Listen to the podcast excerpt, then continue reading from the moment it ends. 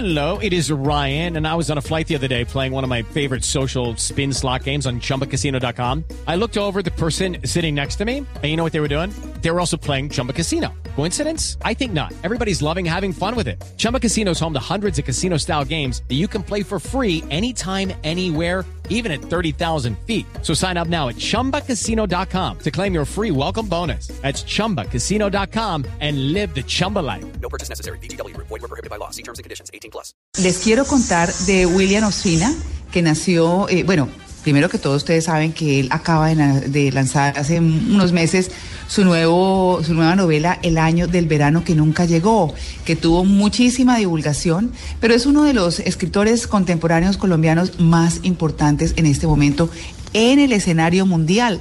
Acuérdense que hace unos años se ganó el Rómulo Gallegos en Venezuela, por ejemplo, pero ha sido un hombre muy, muy reconocido. Eh, tiene trilogías, eh, tiene obras muy importantes y justamente estaba ayer en la tarde en firma de libros, firmando su novela, El año del verano que nunca llegó.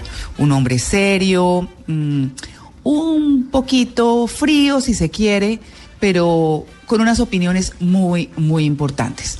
Le preguntamos inicialmente como, ¿qué hacer con esto de que en Colombia no leemos, de que no tenemos esa excelente disciplina? Aquí está William Espina. Yo creo que es importante que la sociedad empiece a sentir que no solo los guerreros y no solo la política son protagonistas de la historia, que también eh, los libros, que con todo lo que traen del reino de la imaginación, del reino del pensamiento, del reino de la sensibilidad, son eh, hechos importantes de la realidad. Entonces un evento como este que convierte en noticia la cultura, que convierte en noticia los libros, que convierte en noticia la pasión de escribir y la pasión de leer y la pasión de encontrarse para hablar de libros y de, ideas.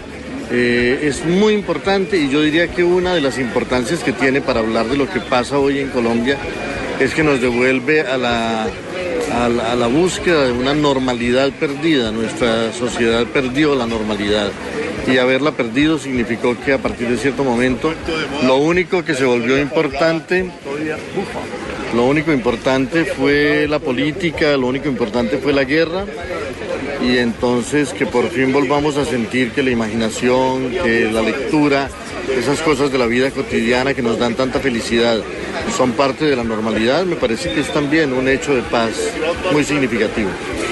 Sí, sabe que usted ha tocado un punto bien importante, porque de pronto la gente no ha descubierto que compartiendo con sus hijos la lectura de algo pequeño cada noche, o la lectura de algo pequeño en un parque, o sencillamente enseñar a leer a través de letreros y demás, e irlos llevando a la lectura, también contribuye a la paz, también contribuye a compartir, porque el hecho de compartir con tranquilidad, de compartir conocimiento, pues justamente lleva a la paz. Es, la, la paz no es una sola cosa de no armas, que tal vez es lo que está mal configurado en el país.